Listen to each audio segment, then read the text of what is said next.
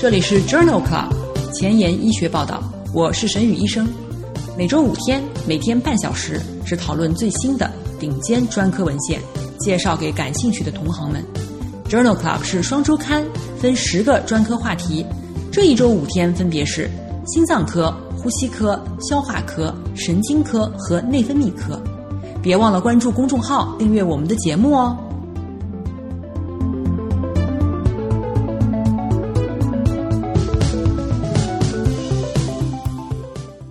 头条：FDA 批准抗 PD-1 单抗治疗晚期食管癌。二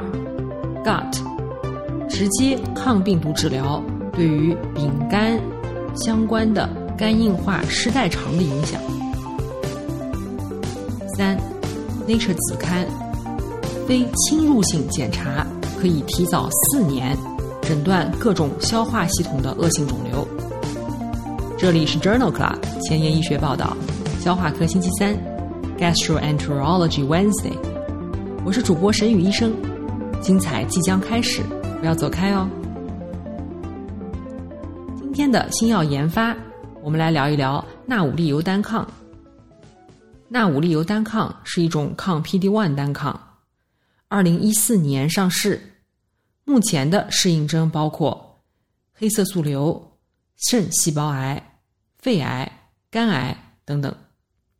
在呼吸科星期二第二期当中，已经介绍了纳武利尤单抗联合伊匹木单抗以及低剂量的化疗，作为转移或复发的非小细胞肺癌的一线治疗方案。在上一期，也就是第四十三期消化科星期三当中，介绍了纳武利尤单抗联合伊匹木单抗用于。晚期肝细胞癌的治疗，在二零二零年六月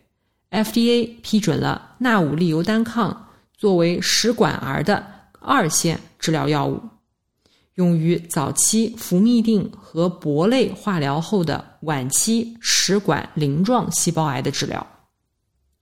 三期临床研究已经于二零一九年十一月发表在了《Lancet Oncology》杂志上。这项研究称为 Attraction 三，目的是比较免疫检查点 PD-1 抑制剂纳武利尤单抗与化疗晚期食管鳞状细胞癌患者的疗效。在这项多中心随机开放标签的三期临床研究中，纳入了大于等于二十岁无法切除的晚期复发食管鳞状细胞癌患者。这些曾接受过氟嘧啶和铂类的化疗复发且不耐受，而且预期寿命少于三个月的患者，随机分配接受纳武利尤单抗二百四十毫克两周一次，或者是研究者选择的化疗方案，直至疾病进展或者出现不可耐受的毒性，在最少随访十七点六个月以后。纳武利尤单抗的总生存期为十个月，化疗组为八个月，死亡风险比为零点七七，P 值等于零点零一九，三级或者是四级治疗相关的不良反应，两组分别为百分之十八和百分之六十三，最常见的是贫血和中性粒细胞减少。这项 Attraction 三研究认为，与化疗相比。纳武利尤单抗在晚期食管鳞状细胞癌患者的总体生存率和安全性上显著提高，这可能成为这些患者的一种新的标准二线治疗的选择。今天的临床实践，我们来聊一聊丙型肝炎。丙型肝炎病毒是单链正异 RNA 病毒。主要包括六种基因型。丙肝感染以后，通常会出现慢性感染，百分之五十到百分之八十五的病例发展为慢性丙肝，百分之五到百分之三十的病例会在二十到三十年内发展为肝硬化。绝大多数慢性丙肝感染的患者仅有极轻微的症状。在二零二零年一月的。Lancet Gastroenterology and Hepatology 杂志上发表了一篇系统综述和荟萃分析，讨论了男男性行为者中丙肝感染以及流行和发病率。WHO 制定了2030年消灭丙型肝炎病毒的目标。该研究的目的是对于全球男男性行为者中丙肝病毒的流行率和发病率进行系统回顾和荟萃分析，其中纳入了一百九十四篇研究。总的来说，男男性行为者合并丙肝病毒流行率为百分之三点四。亚洲为百分之五点八，东南亚为百分之五。在全球范围内，HIV 阴性的丙肝患病率为百分之一点五，HIV 阳性的丙肝患病率为百分之六点三。与普通人相比，HIV 阴性男男性行为者中丙肝患病率为普通人的一点五六倍，HIV 阳性。为普通人的六点二二倍。注射吸毒的丙肝发病率高达百分之三十到百分之四十五。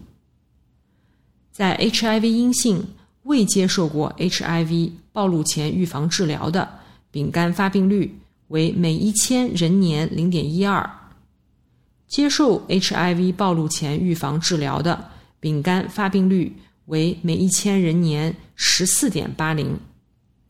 HIV 阳性的丙肝发病率为每一千人年八点四六。这项系统综述认为，HIV 阴性的男男性行为者当中，丙肝病毒患病率略高于普通人群，但是低于 HIV 阳性者。随着 HIV 暴露前预防的增加，可能会发生更大的丙肝病毒传播。丙肝病毒感染。可能与注射吸毒和 HIV 流行率的变化有关。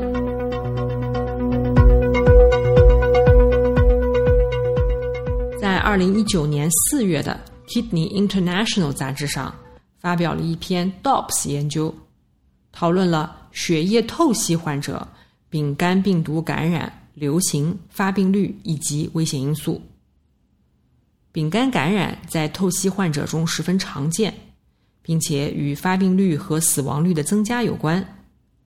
研究使用的 DOPS 研究从1996年持续至2015年，评估了丙肝病毒流行、发病以及危险因素的趋势。在2012至2015年，血液透析患者中丙肝的患病率接近百分之十。大多数国家丙型肝炎病毒的流行率。随着时间的推移而下降，但是最近四个月以内开始透析的患者中，流行率约为百分之五。在参与 DOPS 初始阶段的国家当中，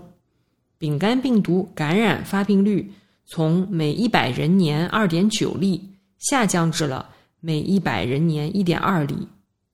虽然大多数的血透中心没有报告新发感染。但百分之十的血透中心在一点一年以内出现了大于等于三例的新发感染。血透中心的新发丙肝感染是一个严重的危险因素，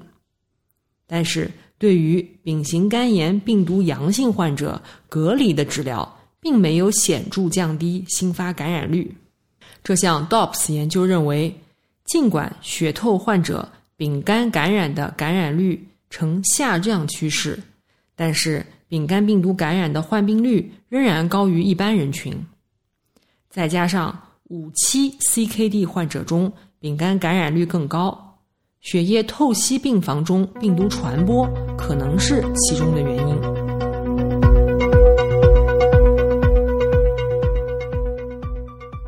下面部分我们来聊一聊丙型肝炎的治疗。对于所有存在慢性丙肝感染病毒学依据的患者，都应该进行抗病毒治疗。治疗的目的是根除丙肝 RNA，降低全因死亡率、肝移植、肝细胞癌的发生率。丙型肝炎病毒的六个基因型的治疗方法并不相同，比如聚乙二醇干扰素和直接抗病毒药物。在二零二零年六月的《Lancet 消化病学》子刊上，发表了一篇前瞻性的研究，讨论了索非布韦联合利巴韦林或莱迪派韦治疗一型和三型丙肝合并肾衰患者的二 B 期临床研究。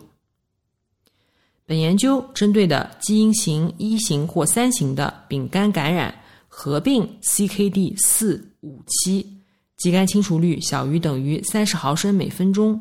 且没有进行规律血透的患者，进行的一项前瞻性多中心二 B 期的非随机开放标签研究，主要讨论的是索非布韦联合利巴韦林或莱迪帕韦治疗的安全性和有效性。在联合利巴韦林组筛选了三十二名患者。联合莱迪派韦组筛选了三十三名患者，二百毫克索非布韦联合二百毫克利巴韦林治疗组中，百分之四十达到了持续病毒学的缓解。二组四百毫克索非布韦联合二百毫克利巴韦林治疗组中，百分之六十达到了持续病毒学的缓解。三组。四百毫克索非布韦联合九十毫克莱迪派韦治疗组当中，所有患者均达到了持续病毒学的缓解。这项前瞻性的开放标签研究认为，索非布韦联合莱迪派韦是一种安全有效的治疗基因一或三型丙肝感染的用药策略。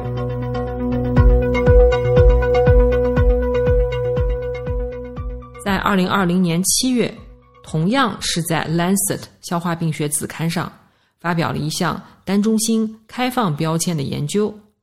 讨论的是短期直接作用的抗病毒药物联合伊折迈布，预防来自供体的丙肝感染。从感染丙肝的供体移植后，受体几乎普遍被感染，移植后需要使用抗病毒治疗。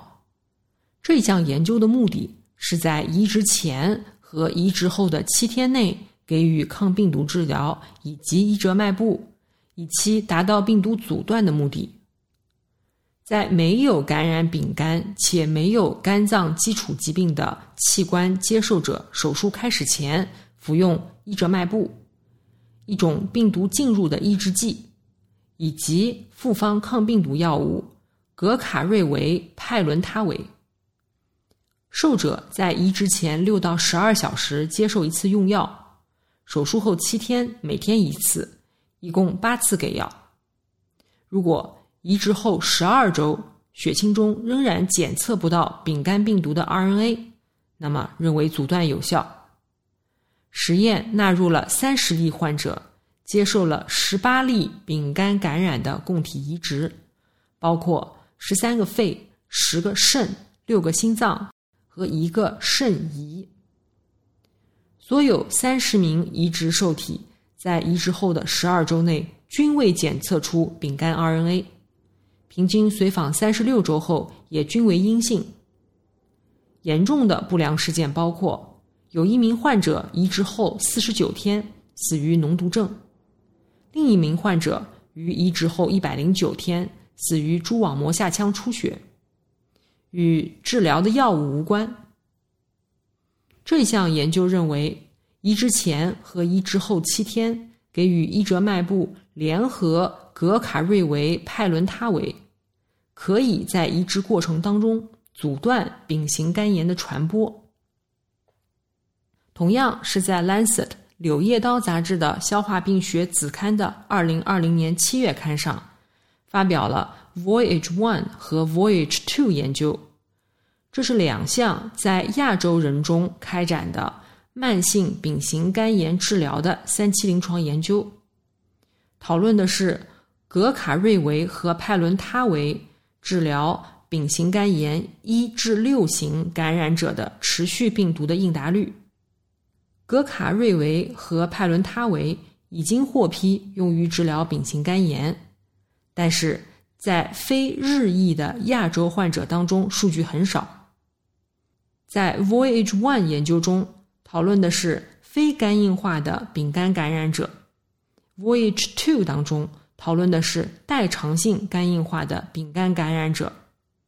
来自南方医科大学的研究人员进行的这两项三期临床研究，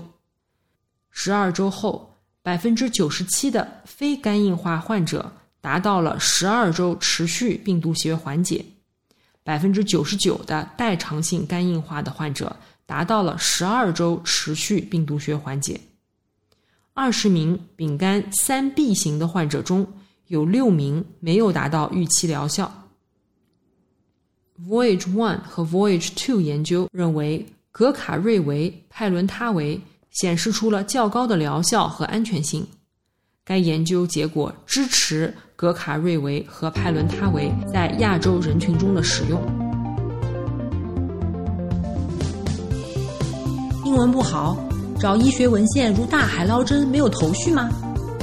每天半小时，我把文献精华翻译成中文带给你。工作太忙，没时间看研究进展，导致写课题没有 idea 吗？每周五天。我只和你讨论最新最好的临床研究。Journal Club 前沿医学报道，拉近科研和临床的距离。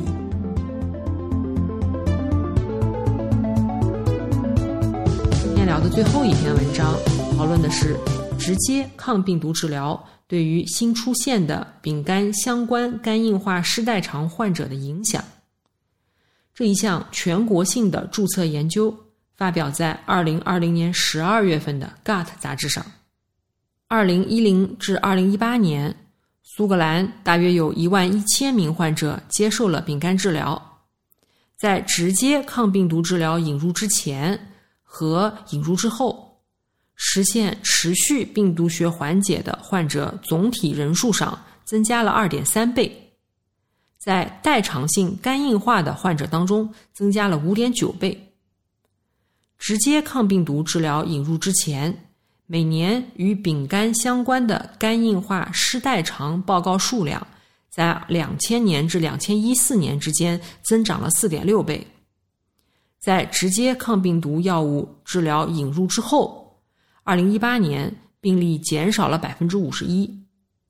根据估算，随着抗病毒药物的引入，二零一五至二零一八年期间。避免了三百三十例肝硬化失代偿的病人。这一项全国性的注册研究认为，全国范围内无干扰素直接抗病毒治疗的扩大与人群水平上丙肝相关肝硬化失代偿的快速下降有关。今天临床实践的第二部分，我们来聊一聊幽门螺杆菌的治疗。有幽门螺杆菌活动性感染证据的所有患者均应该接受治疗。目前有多种抗生素治疗方案，但是很少有方案能够保持较高的根除率。选择治疗方案时，需要考虑当地抗生素耐药模式以及既往的抗生素使用情况、药物过敏或者不良反应的历史。常用的方案包括。基于克拉霉素的三联治疗方案，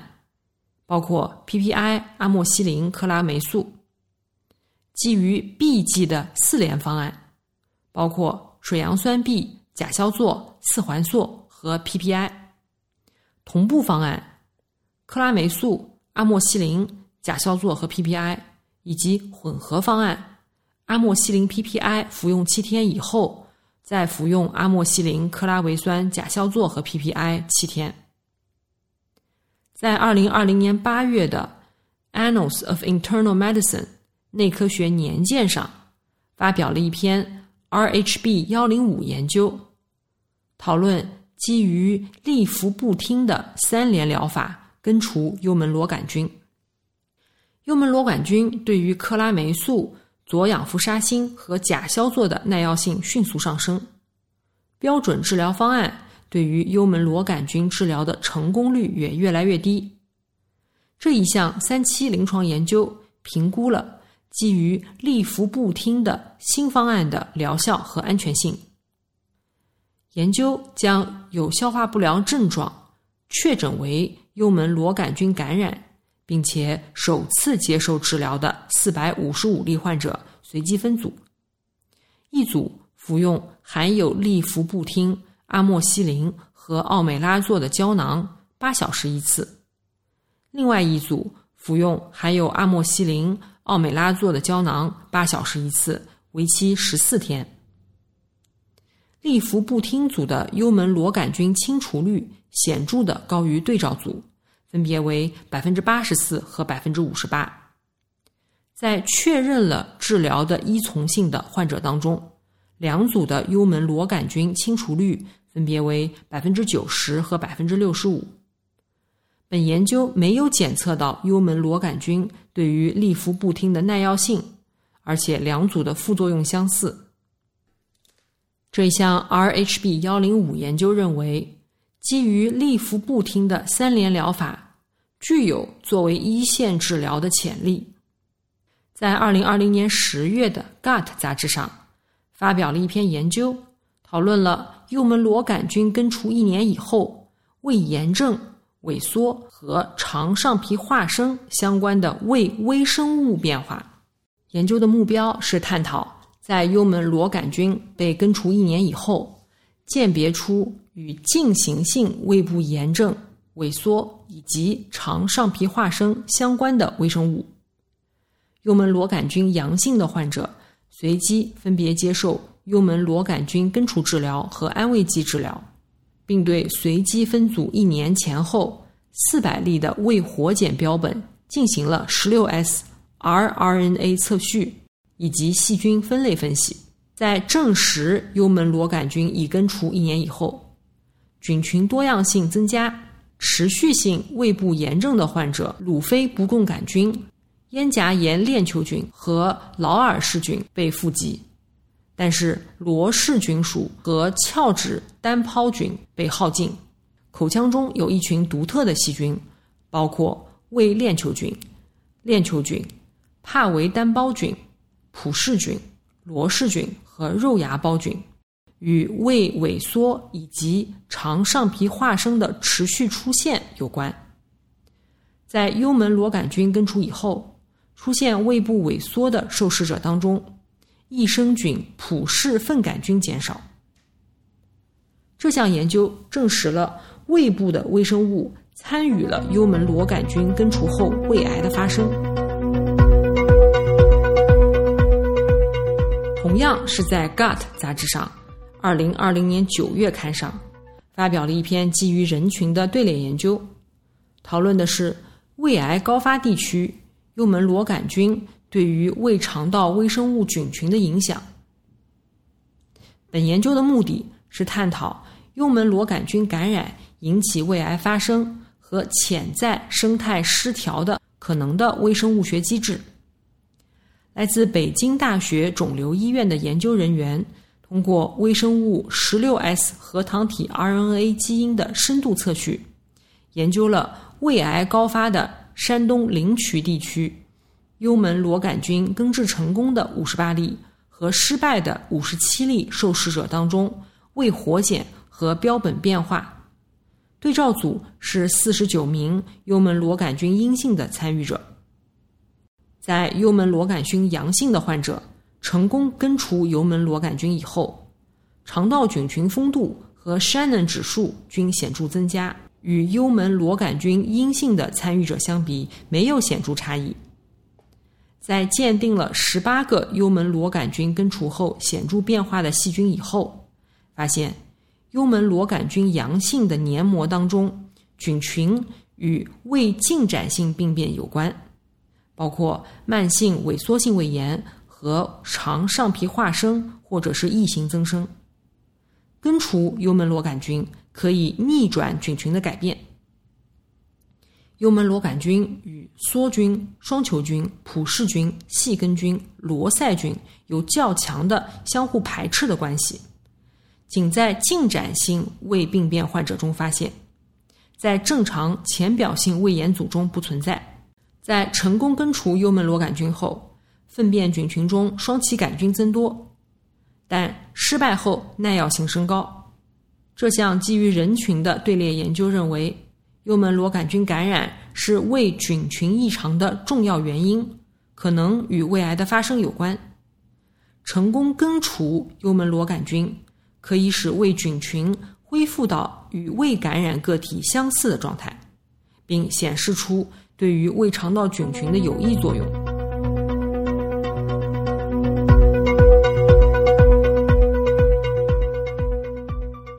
今天讨论的最后一篇文章发表在《Gut》二零二零年九月刊上。这一项称之为 HP EU REG 的研究，讨论了现经验性幽门螺杆菌治疗处方的模式和趋势，以及五年后患者的结局。在这项国际多中心前瞻性的非介入注册研究当中，纳入了二十七个欧洲国家的三万例患者。百分之七十八的患者接受了一线经验性幽门螺杆菌治疗，其中克拉霉素的耐药率百分之二十三，甲硝唑耐药率百分之三十二，两者均耐药比例占到百分之十三。阿莫西林、克拉霉素的三联疗法是最常见的处方，达到百分之八十一的根除率，百分之九十以上的根除率。仅通过十天 B 剂为基础的四联疗法，或者是十四天的混合方案，较长的食疗时间以及较强的抑酸剂和较好的依从性，与较高的根除率相关。时间趋势分析显示，处方出现了区域性的变化，包括放弃三联疗法，使用更强的抑酸药以及更长的治疗时间。这与整体疗效的提高至百分之八十四到百分之九十有关。这项国际多中心的前瞻性注册研究认为，目前在欧洲，只有持续至少十天的四联疗法，才能达到百分之九十以上的幽门螺杆菌根除率。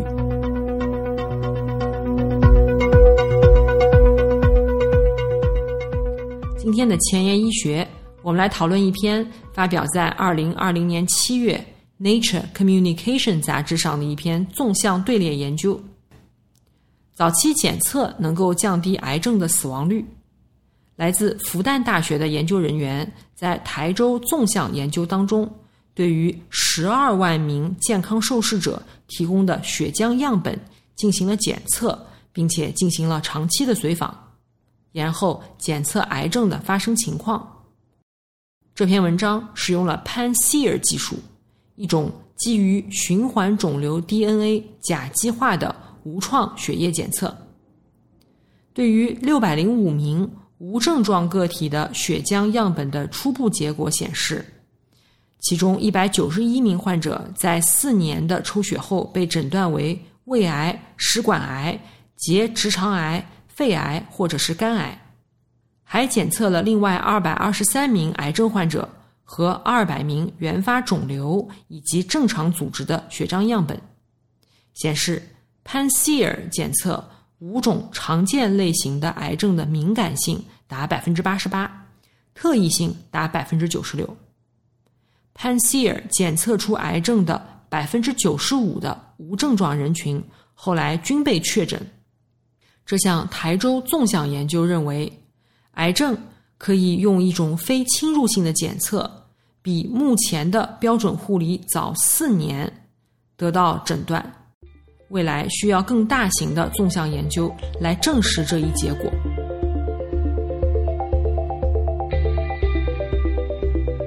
今天就聊到这里。如果听完我的节目觉得很有收获的话，一定要去转发分享哦。明天是神经科星期四，不见不散。